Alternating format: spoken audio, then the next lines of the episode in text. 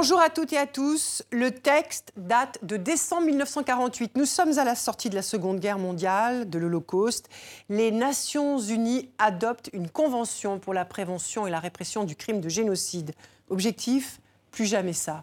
Mais l'histoire proche va s'écrire autrement.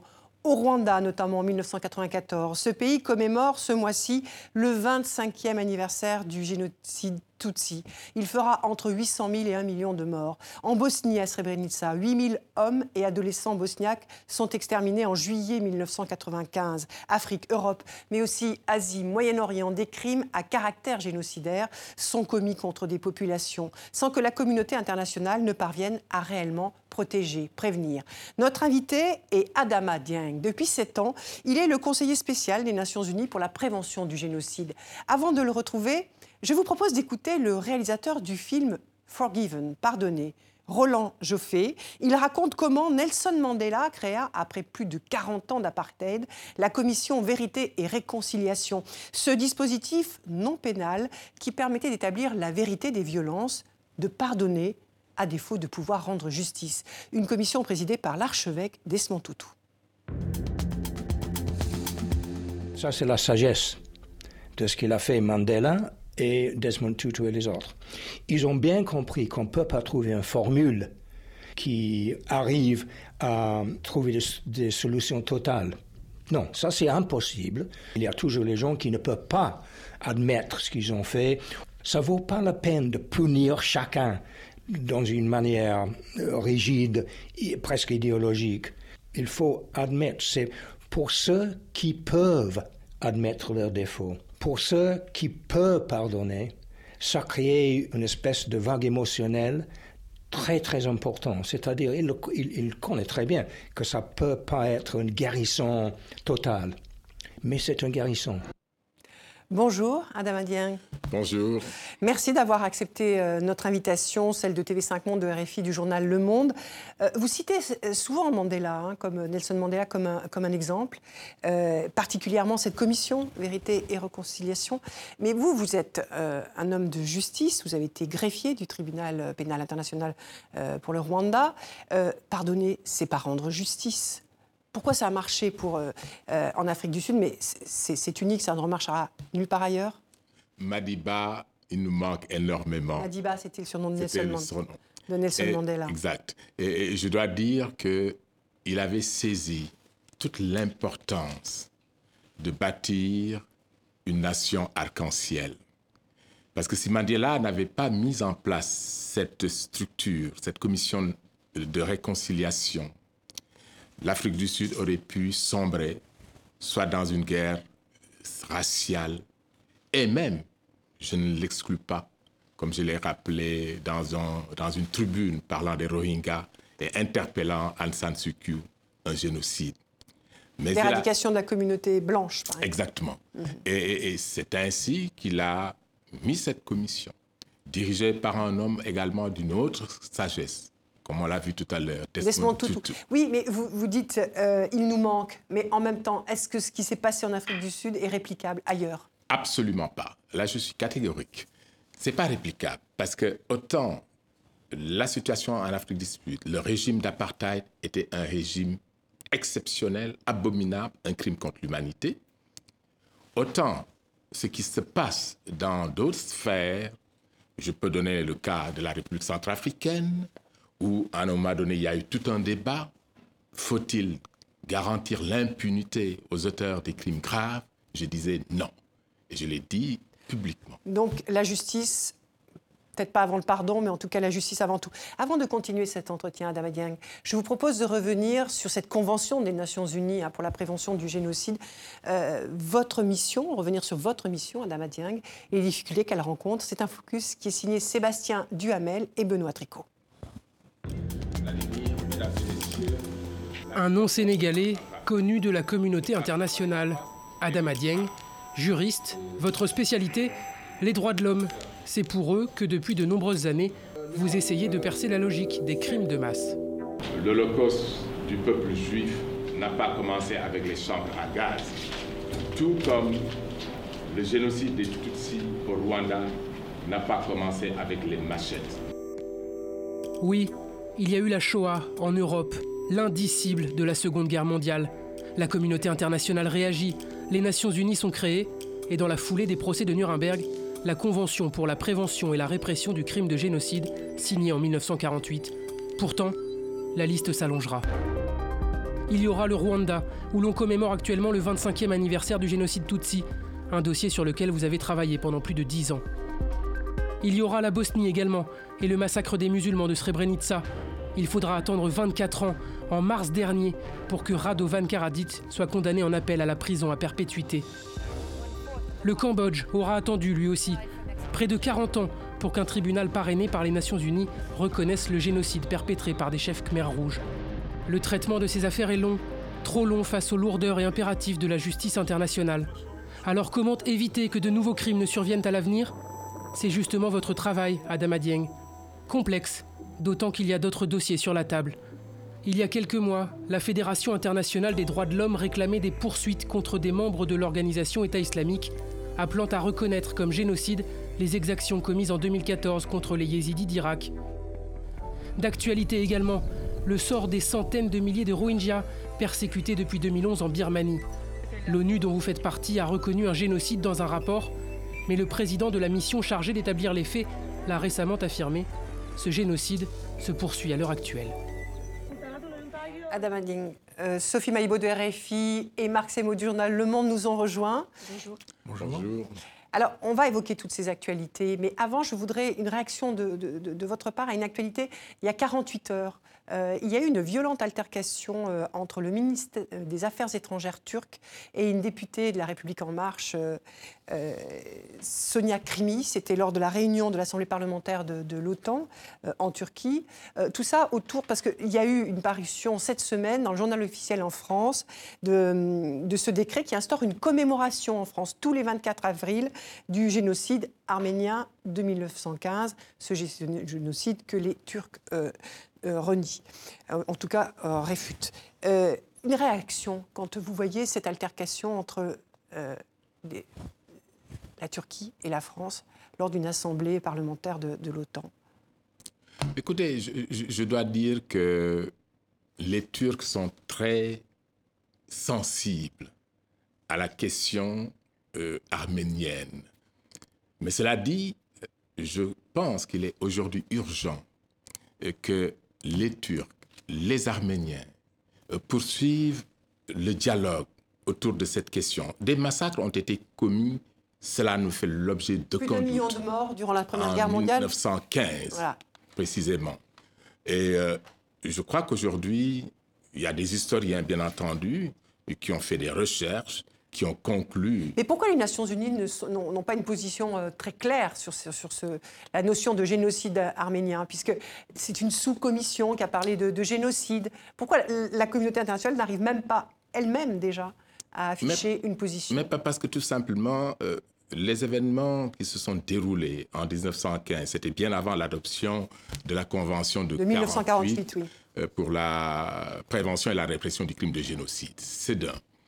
Euh, deuxièmement, il faudrait, pour que les Nations Unies reconnaissent euh, une situation comme étant un génocide, que cela soit déterminé par un tribunal, ce qui n'est pas non plus le cas, parce que ça n'existait pas. Mais ce qui est le plus important, c'est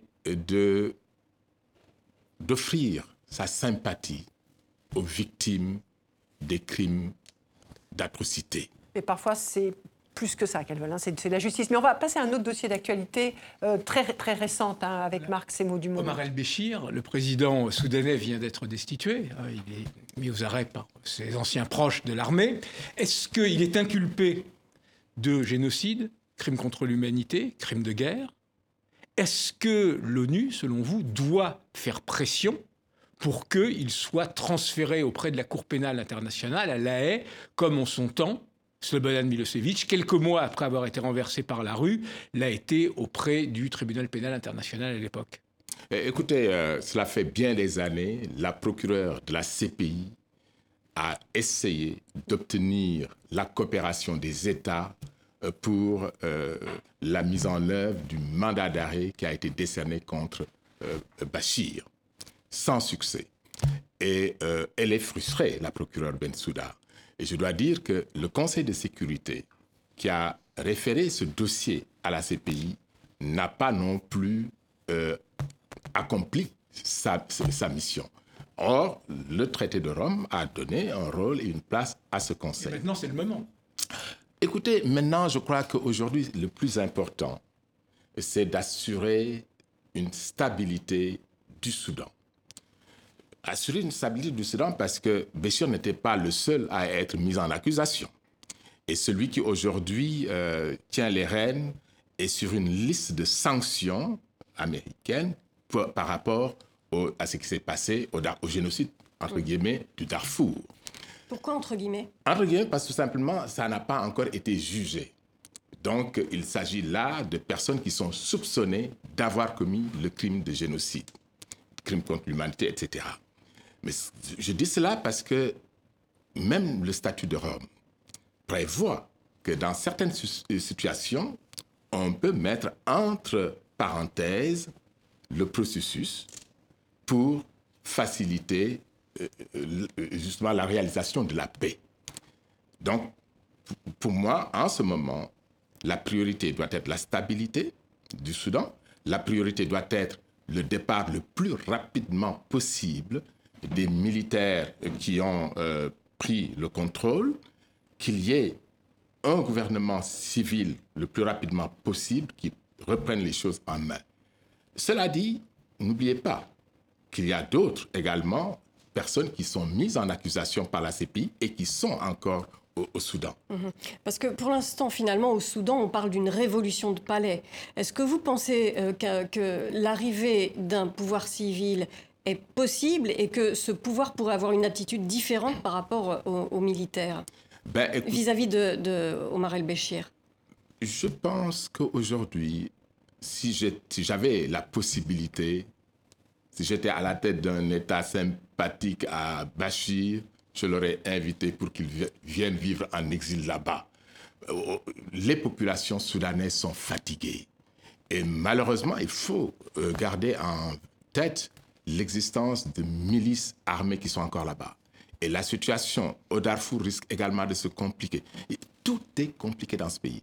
Donc, on peut arriver à trouver une solution euh, intermédiaire et très rapidement retourner au régime constitutionnel. On va, aller sur l'actualité euh, qui tient à cette question de génocide. Euh, vous étiez euh, dimanche dernier aux 25e cérémonie commémorative du, du, génocide rwandais à Kigali.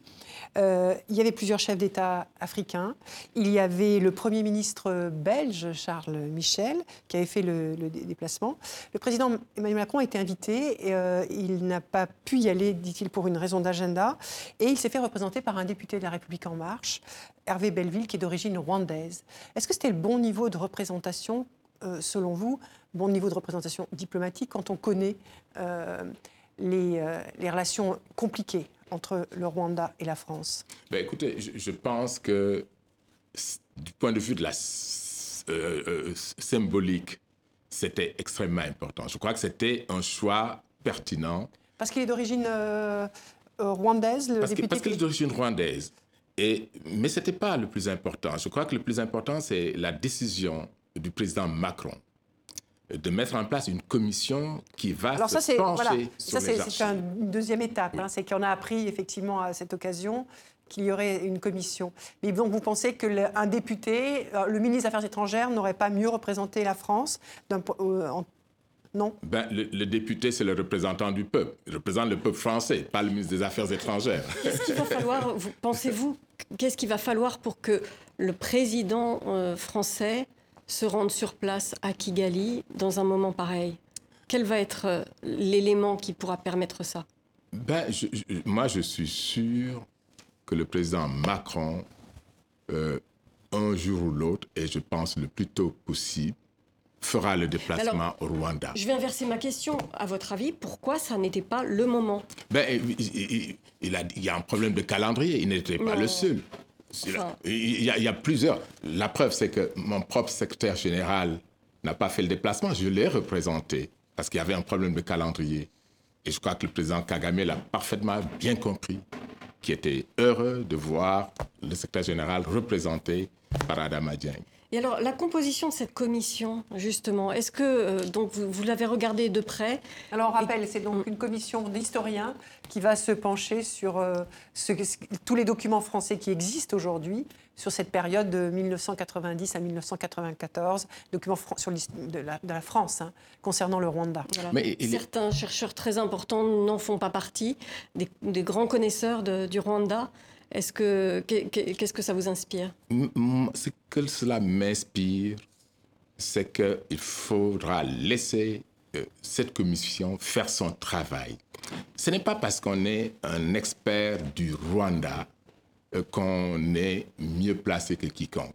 Et je suis certain que les membres de cette commission ne manqueront pas de faire appel justement à d'autres euh, personnalités françaises et même non françaises euh, cette commission pourrait m'interroger parce que j'ai quand même une petite connaissance de l'histoire du Rwanda. J'étais la dernière personne à être reçue par le président Abiyarimana le 2 avril 1994, avant qu'il prenne euh, la route de Gisenyi et ensuite Badolité, où il a rencontré Mobutu, Dar es Salaam et au retour le crash de son avion. la question qu'il faut se poser, pourquoi pendant des années on n'a pas voulu autoriser l'accès à ces archives, des dossiers qui étaient classés ultra confidentiels. Secret défense. Secret défense. Mm. Mais aujourd'hui, 25 ans après, je crois qu'il est important de, faire la lumière, de, les ouvrir. Euh, euh, je crois que c'est important. Quand vous entendez euh, des personnes qui étaient donc aux affaires à l'époque à l'Élysée, proches de François Mitterrand, qui plaide euh, une sorte euh, d'aveuglement. Euh, c'est ce qu'on a entendu beaucoup, un aveuglement. Et, vous, vous qui étiez sur le terrain à ce moment-là, il y avait moyen d'être aussi aveugle que ça? Ben écoutez, je suis sûr et certain, et ça c'est mon ami le général Dallaire qui le disait, et moi-même, comme je l'ai mentionné, on sentait, il y avait des tensions qui, qui régnaient. Il y avait des meurtres avant même que le génocide arrive, déjà au mois de février. Je me souviens d'avoir demandé à Biarimana de tout mettre en œuvre pour lancer des enquêtes, euh, pour lancer des enquêtes contre ces meurtres, dont un de ses amis. Il y avait des éléments extrémistes qui étaient déjà là. La radio des Mille Collines commençait déjà à injecter du venin. Alors, je pense que la France de l'époque avait certainement la possibilité avec ses services secrets, ses services d'intelligence, de savoir plus ou moins ce qui se bah. passait. mais justement, à cet égard, est-ce que vous pensez que la France, donc que le président Emmanuel Macron, doit, comme Charles Michel, le Premier ministre belge, comme il l'a fait de façon très émouvante lors des commémorations, est-ce que la France aussi doit s'excuser? Ben Écoutez, je crois qu'il faudra certainement... Euh, Charles Michel s'est basé sur également un rapport qui avait été fait à l'époque. Et je suis certain que un jour, quand cette commission aura terminé son travail, si cette commission révèle euh, qu'il y a eu euh, des fautes commises euh, par la France, je crois que la moindre des choses serait de reconnaître et de tourner la page. Et donc de s'excuser. Absolument. Si on, quand on commet une faute, on demande le pardon. Pardon. Vous êtes chargé de la prévention euh, du génocide. Euh, en août dernier, le Conseil des droits de l'homme des Nations Unies a publié un rapport accusant la Birmanie de commettre un génocide contre les, Rohingyas. Euh, suite à, l'exode forcé hein, depuis l'été 2017. Vous-même avez parlé de, crimes de génocide. C'était en mars 2018. la Birmanie a, récusé ses conclusions. C'est un génocide qui se passe en Birmanie?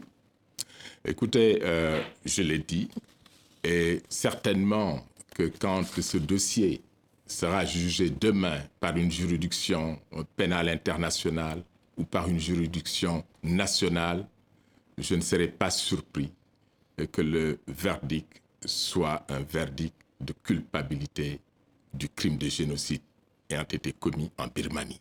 Et pourquoi la communauté internationale est impuissante alors? Puisque euh, là, les éléments, comme vous le rappeliez pour le, Rwanda, ne manquaient pas, euh, les éléments d'alerte. Euh, ils ont un statut à part, ils sont aidés au banc de la société depuis des décennies. Il y avait des violences qui étaient reparties depuis 2011.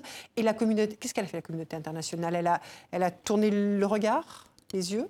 Il a fallu l'arrivée du secrétaire général Guterres, sa saisine du Conseil de sécurité pour que pour la première fois, le Conseil accepte d'examiner la question de la Birmanie et même d'effectuer un déplacement sur le terrain à Cox's Bazar. Qu'est-ce qui manquait avant pour que ça se passe Ce qui manquait avant, c'était la responsabilité aussi de cette communauté internationale qui pensait à chaque fois que je sonnais l'alarme. Non, non, non, vous exagérez. Il n'y a pas de risque de génocide il faut donner la chance à ce gouvernement, à cette jeune démocratie. Et on a vu. Puisque c'était l'arrivée d'une voilà, des civils en 2015 et d'un Aung Justement, la présidente birmane, Chang Suu qui est prix Nobel de la paix, est-ce qu'elle vous a déçu dans cette crise? Elle m'a plus que déçu. Parce que j'ai été un des plus grands défenseurs de Aung San Suu Kyi lorsqu'elle était brimée par euh, la junte militaire. J'ai publié le premier rapport à l'époque en ma qualité de secrétaire général de la Commission internationale de justice sur la Birmanie et la primauté du droit. Et je, ici, je salue la mémoire de son mari, euh, Feu Martin.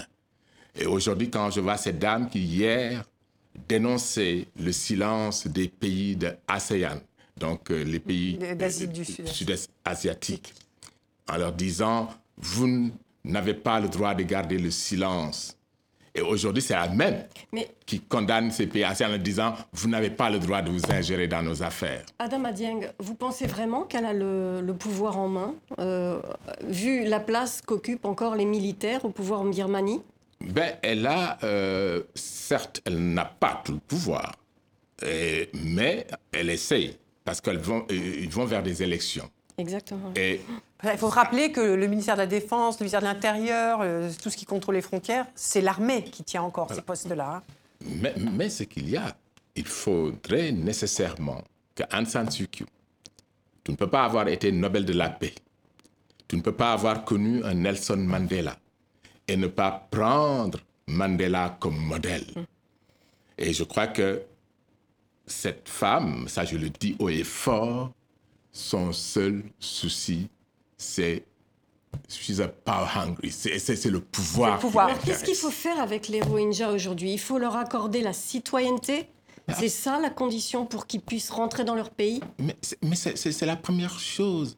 C'est qu'on leur reconnaisse leur identité de Rohingya. Quand Aung San Suu Kyi se permet de dire ce, vous n'avez pas le droit d'utiliser même le nom de Rohingya ce groupe est le groupe le plus persécuté au monde aujourd'hui. Ce n'est pas pour rien que ces gens-là ont pris des risques pour quitter leur pays et trouver refuge au Bangladesh. Ils sont plus de 700 000 à Cox's Bazar Ils euh, sont 800 000 à Cox's Bazar. Mais, dans les camps de réfugiés mais bien avant, euh, bien avant euh, les événements de 2017, déjà dans les années 90, il, y avait, des réfugiés Rohingyas. Donc on peut dire aujourd'hui au Bangladesh, il y a au moins un million de Rohingyas.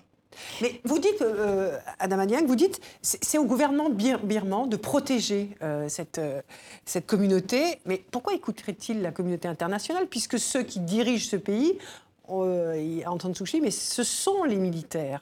Donc pourquoi protégerait-il les Rohingyas Puisqu'ils ont décidé, ce sont eux qui ont voté des lois qui les, qui les rendaient euh, euh, mineurs, sans, sans identité.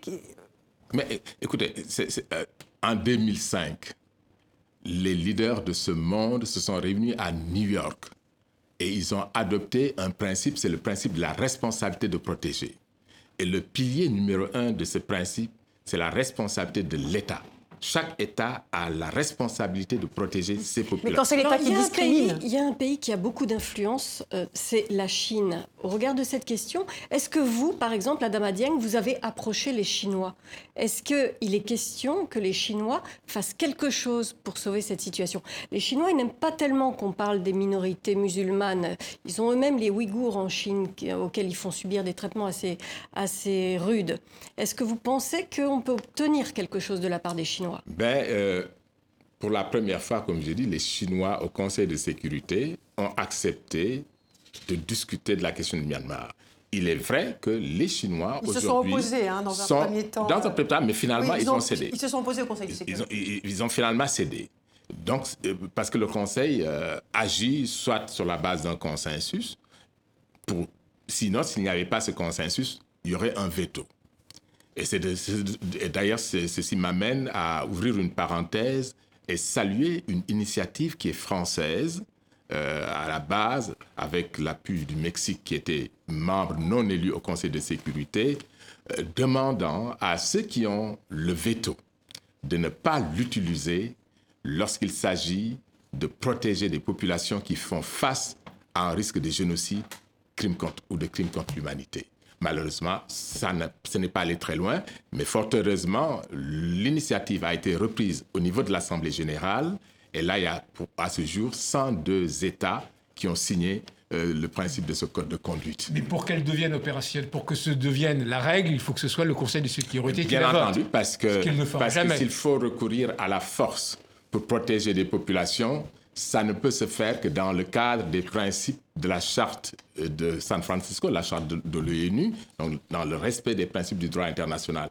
Et euh, bien entendu, c'est le Conseil de sécurité qui peut autoriser, comme il l'a fait d'ailleurs dans le contexte de la Libye, sans pour autant prévoir, comme disaient certains amis, le service après-vente. On a bombardé la Libye, Kadhafi s'en est allé et ça a été le chaos total.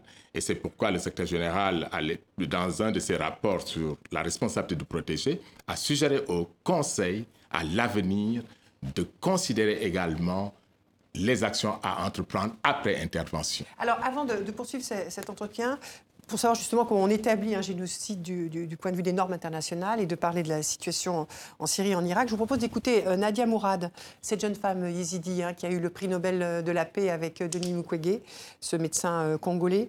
elle, elle a été vendue, violée, torturée avant de s'échapper en 2015.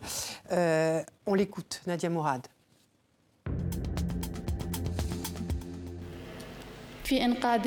La communauté internationale n'a pas su nous sauver de Daesh et empêcher un nouveau génocide contre nous, et a observé sans réagir le massacre de toute une communauté. Nos maisons, nos familles, nos traditions, notre peuple, nos rêves, tous ont été anéantis. Après le génocide, nous avons reçu des témoignages internationaux et locaux de sympathie. Et de nombreux pays ont reconnu ce génocide. Mais le génocide ne s'est pas arrêté. La menace d'anéantissement perdure. Marc. Justement, à propos des yézidis, hein, on rentre dans les définitions du génocide même, c'est-à-dire la volonté d'exterminer un groupe pour des raisons raciales, religieuses, etc. Là, c'est un génocide qui n'est pas commis par un État, mais par un groupe terroriste, en l'occurrence Daesh. Alors que faut-il faire aujourd'hui vis-à-vis des gens de Daesh qui ont été arrêtés? Est-ce qu'il faut, pour juger ce génocide, créer un tribunal particulier ou dépendant de la CPI, que l'on installerait dans un pays, euh, en Irak en genre, ou, ou dans un pays proche, est-ce que vous pensez que c'est nécessaire de créer un tribunal, une cour internationale pour juger les responsables de Daesh suspectés de ce génocide Écoutez, euh, j'ai visité l'Irak, j'ai rencontré les autorités à Bagdad. J'ai passé toute une journée avec Baba Cher, le leader spirituel des Yazidis. J'ai échangé avec les victimes euh, euh, de, Daesh, les, des Yazidis. Nadia Mourad est venue deux fois me voir à mon bureau à New York. Cette jeune femme. Qu'on vient d'entendre. Et ce que j'avais recommandé à l'époque, c'était soit que l'Irak, le gouvernement irakien, demande euh, à ce que les affaires, le génocide de ces Yazidis soient jugées par la CPI, parce que l'Irak n'étant pas la Cour pénale internationale. mais l'Irak pouvait faire cette déclaration. Ou bien que le Conseil de sécurité réfère Mais finalement, la solution qui a été adoptée par le Conseil de sécurité, euh, travaillant étroitement euh, sur une initiative britannique, c'était de créer un mécanisme euh, qui est actuellement en, en, cours. Le Conseil spécial a été nommé, qui a commencé à enquêter sur les crimes commis par Daesh. Et j'espère tout simplement. Vous parlez de, la juge. Non, non, il s'agit de Karim Khan, c'est un avocat britannique qui a travaillé comme euh, avocat à TPY. Oui. Mais instaurer une cour internationale serait la solution? Euh, Non, à, mon avis, euh, aujourd'hui, ce qu'il faut, c'est qu'il faut. Mais là, il travaille sur quoi? Sur, À établir le fait que c'est un génocide? Non, non. Il est établi le D'abord, ça sera établi seulement par une cour. Donc, le, il recueille, des preuves. c'est le recueil des preuves. Et ce qu'il y a, c'est que le tribunal irakien, et c'est pour ça que j'ai demandé aux autorités irakiennes euh, d'incorporer les crimes de génocide dans leur code pénal. Et d'un. Et de deux, euh, y a en ce moment, euh, je crois qu'il y a actuellement un projet, d'ailleurs, qui est en cours, qui va être soumis au, Parlement pour reconnaître les crimes de viol commis contre les, la communauté, les yézidis. Alain Madiang, ça veut dire que vous faites confiance à la justice irakienne? Non, ce n'est pas une histoire de confiance. Euh, comme j'ai dit, il y, a des, il y a des limites. D'autant plus que euh, les crimes, il y a eu certes les crimes commis par Daesh, mais il y a eu des crimes aussi commis par des forces de sécurité irakiennes. Des milices contre, aussi. Des milices contre des personnes, euh, des sunnis, etc. Et, tout ça, il faudra le gérer. Il faudra le gérer. Je, dis tout ça mal l'idée de cours parce que on a, je pense qu'il n'y a plus d'appétit et un tribunal pénal international comme il y a eu pour le Rwanda Il y a une Cour pénale internationale qui existe, la CPI. Et tout État qui le souhaite, euh, l'Irak peut le faire, mais le Conseil de sécurité aussi. Mais ce qu'on a vu, le Conseil de sécurité a rejeté euh, la possibilité, par exemple, de référer euh, la situation syrienne devant la CPI. Et l'Assemblée générale a dû prendre le dossier en charge en mettant en place un mécanisme international. Et ce mécanisme a ses limites parce que ce mécanisme ne va pas juger. Mais au moins, ce mécanisme va euh, compiler les preuves pour que demain... Et pourquoi pas un tribunal pénal international comme il y a eu pour le Rwanda, comme il y a eu pour lex Vous avez l'air de dire que ces formules-là n'ont pas fonctionné correctement? Non, ce n'est pas qu'elles n'ont pas fonctionné correctement, mais de mon point de vue, ces, euh, euh, ces formules précédaient la création de la Cour pénale internationale. Aujourd'hui qu'on a une Cour pénale internationale permanente, qui a même donné un rôle au Conseil de sécurité, que le Conseil a utilisé dans le cadre, par exemple, du Darfour. Mais ce qu'il faut, c'est que le Conseil se doit de ne plus être sélectif. Mais vous trouvez qu'elle est exemplaire, cette Cour? Elle, elle, se plaint elle-même de, de, ne pas avoir les moyens suffisants pour, euh, pour faire le travail. Ben, elle n'a pas les moyens suffisants. Elle ne reçoit pas, comme je l'ai dit tout à l'heure, la coopération des États, que faire? Le Conseil de sécurité, de mon point de vue, est l'organe euh, qui a la responsabilité première euh, du maintien de la paix et de la sécurité internationale. Et qu'on le dise haut et fort, la commission d'atrocités criminelles, la commission de génocide, est une menace à la paix. Et on ne peut pas se permettre euh, de laisser des, criminels impunis. Et ce n'est pas encourageant. Au contraire, ça risque euh, de perpétuer euh, les atrocités. justement, est-ce qu'il y a eu, vous êtes donc à propos de la prévention des génocides, est-ce qu'il y a eu des cas récents où on peut dire que l'on a prévenu un génocide? Ben, Je pourrais donner le cas de la République centrafricaine. Lorsqu'en 2013, après euh, le renversement de Bozizé, qu'est-ce qu'on a vu? On a vu très rapidement des éléments de la Seleka, des éléments anti-Balaka, qui sont entrés en danse et qui ont commencé à commettre des atrocités ciblées, c'est-à-dire manipulant la religion. Oui, alors des chrétiens. On parlait de crainte de génocide à l'époque. Voilà, c'est le risque. Mm. Parce que mon rôle n'est pas de déterminer s'il y a génocide, mais c'est de le prévenir. prévenir. Et je dois dire que là, on a réussi. Parce que c'est seulement lorsque j'ai euh, fait un exposé devant le Conseil de sécurité, que le Conseil a pris la mesure du sérieux de la situation. Parce Mais que j'ai dit au Adama Dieng, donc il y a eu des négociations à Khartoum. Aujourd'hui, on sait quelle est la situation à Khartoum.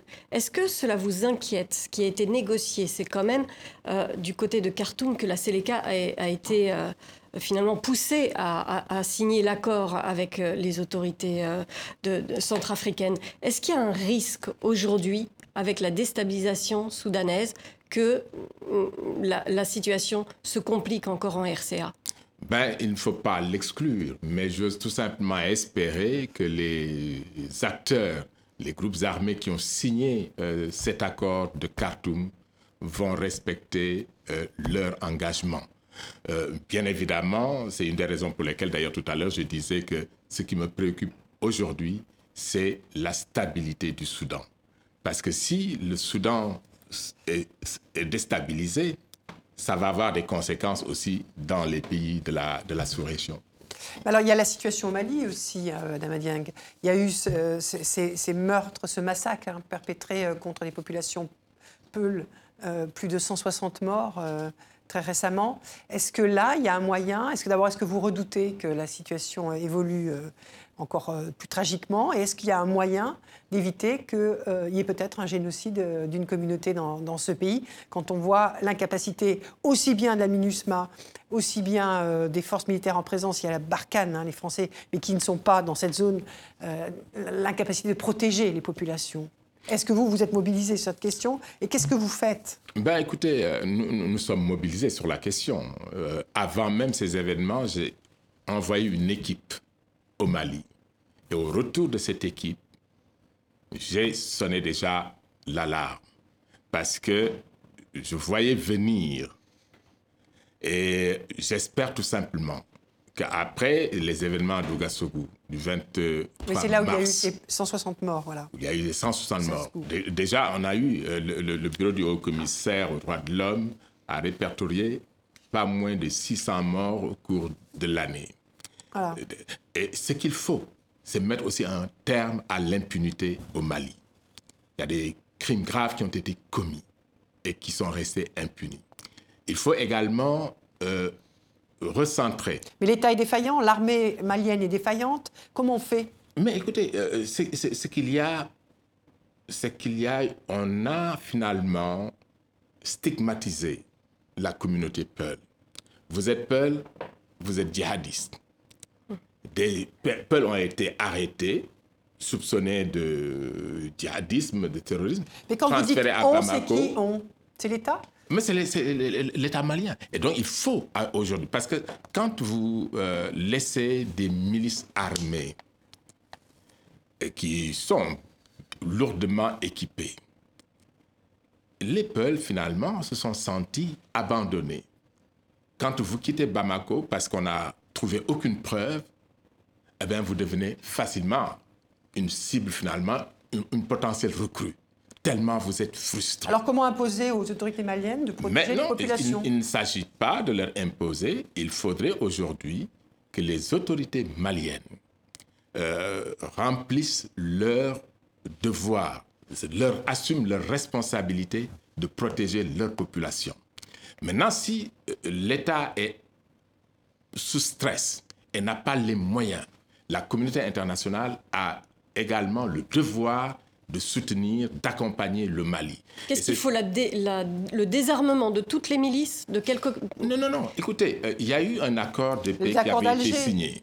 Et jusqu'ici, tous les groupes n'ont pas été intégrés. Par exemple, si je prends le, cas des Douassac, euh, qui euh, finalement ont opéré d'ailleurs avec des forces Barkhane, ce groupe armé a été perçu comme traître au sein de sa communauté touareg. Alors que si, elle ce groupe avait été intégré dans les FAMA, eh bien, ça ne se serait pas passé. De même, euh, les, les, milices Peul, au début, ces groupes armés Peul n'existaient pas. Mais si on ne fait pas attention, de Dakar au Darfour, vous avez des Peuls partout. Et si on ne règle pas cette question aujourd'hui, d'abord dans le Sahel, on a vu au Burkina Faso, mais ça va continuer au Nigeria, on, les trouve au Cameroun, on les trouve. Donc, c'est une question urgente. Et c'est pourquoi j'espère que le Conseil de sécurité, lorsqu'il examinera la question du renouvellement du mandat de la plutôt que de réduire euh, le soutien euh, de cette force comme le souhaitent les Américains, plutôt que de concentrer seulement les ressources de la au nord pour contrer euh, les terroristes, il faudra trouver le moyen de développer des espaces des espaces de dialogue pour ces communautés, euh, Peul, Dogon, Bambara, Sonrai, etc. Et mon bureau a d'ailleurs déjà offert d'aider à ce dialogue intercommunautaire et mieux, je compte même inviter des euh, leaders communautaires au Rwanda pour qu'ils engagent des discussions là-bas sur place et qu'ils comprennent ce qu'est déjà le risque génocidaire. On ne peut pas se permettre on ne peut pas se permettre d'avoir un autre Rwanda. Et cela est valable aussi pour le Cameroun.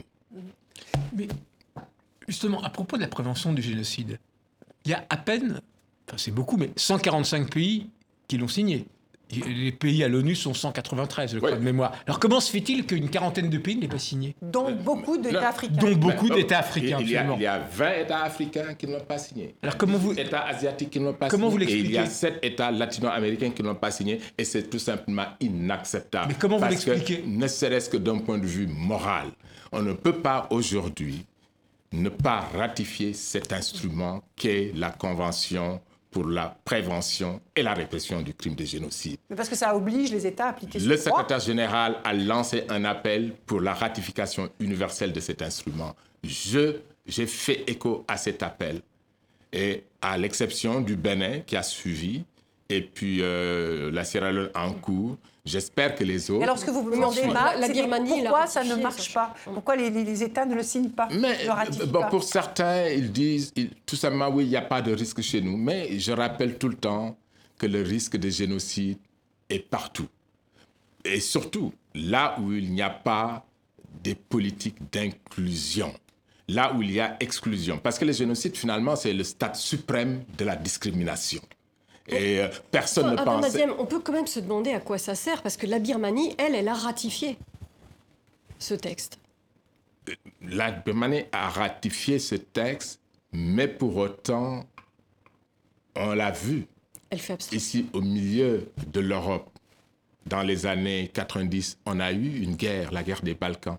On a eu le génocide de Srebrenica. Personne ne pensait qu'il allait y avoir euh, un génocide en Europe.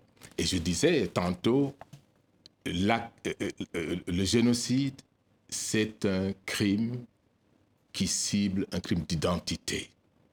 Et à partir de cet instant-là, quand on voit ce qui se passe aujourd'hui, même en Europe, quand on entend un monsieur Orban euh, qui humilie, stigmatise les migrants et les réfugiés, quand on entend le discours ambiant où on veut que ce soit le migrant qui soit la cause des problèmes, des difficultés économiques ici ou là.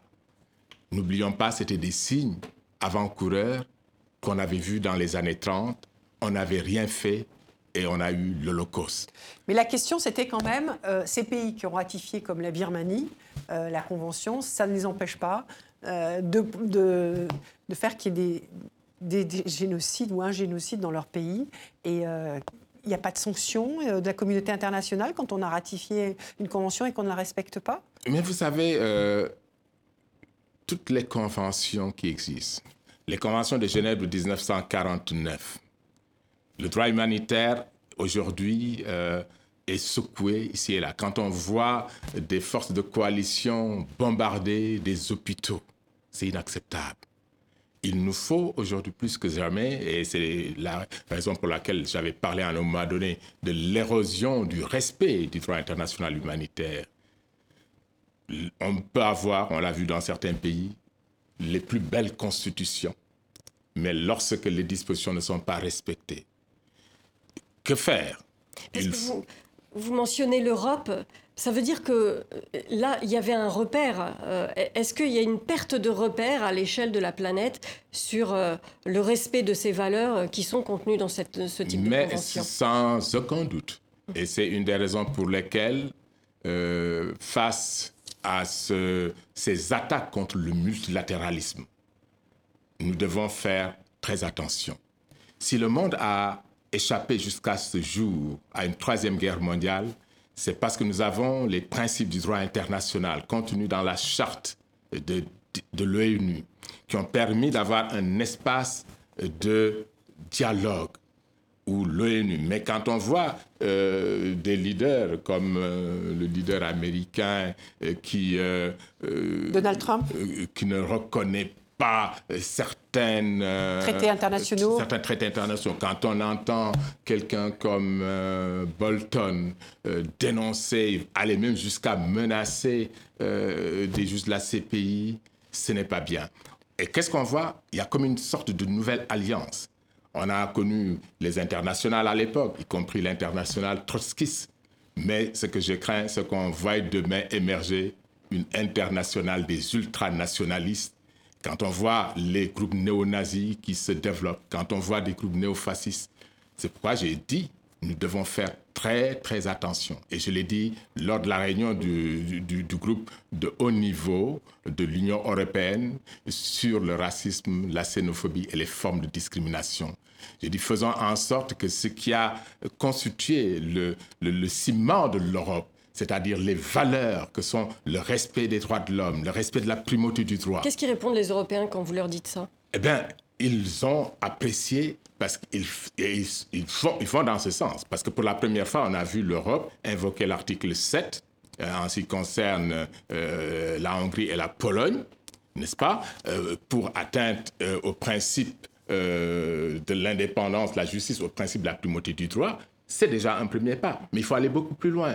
Il faut aller beaucoup plus loin. C'est-à-dire ah ben, C'est-à-dire euh, il faut et on a vu par exemple dans le contexte euh, politique euh, de, l'Europe, le parti de M. Orban être suspendu du PPE, euh, qui est donc l'alliance. Donc, c'est déjà des, premiers pas. Mais, euh, Adam Adiang, on arrive presque à la fin de cet entretien. Hein, il nous reste une petite minute. Moi, je voudrais juste vous poser une question très concrète. On a vu euh, des décisions de justice intervenir ces derniers mois concernant notamment Karadzic. Euh, qui a été euh, condamné euh, en mars à la, perpétuité pour les crimes de génocide commis en Bosnie, hein, puisque vous parliez de, l'Europe. Un quart de siècle après les faits, c'est long. Et est-ce que, vous est-ce que vous pensez que ça sert la justice de rendre justice si longtemps après un génocide et des massacres de population? Ça sert toujours. Tous ces témoins qui se sont déplacés pour aller euh, témoigner devant le tribunal pénal euh, pour l'ex-Yougoslavie. Pour moi, ce sont des héros. Karadzic n'est pas un héros. Karadzic est un criminel. Il était le président autoproclamé hein, de cette république euh, serbe en Bosnie-Herzégovine, mais il a commis des meurtres avec Mladic. Et il aura fallu, je le rappelle, il n'y a pas eu d'explosion de joie, il n'y a pas eu de. Quand la, sentence a été proclamée, parce que cela faisait juste 25 ans que les, gens attendaient la justice. Voilà, mais, mais justice a été faite. Justice a été faite et j'espère tout simplement que dans la région et notamment en Bosnie-Herzégovine, on va renforcer le processus de réconciliation. On est arrivé, ça sera ça la réconciliation, euh, Monsieur Dieng. Pour, nous sommes au terme de cet entretien. Merci beaucoup d'avoir répondu à nos questions, celles de TV5 Monde, celles du journal Le Monde avec Marc Semo et de RFI avec euh, Sophie Malibo. Merci à vous tous pour votre euh, fidélité, à Carla Boy pour la préparation de cette émission et à notre réalisateur, Eric Crécy. On se retrouve la semaine prochaine pour un nouveau numéro d'International. À très vite.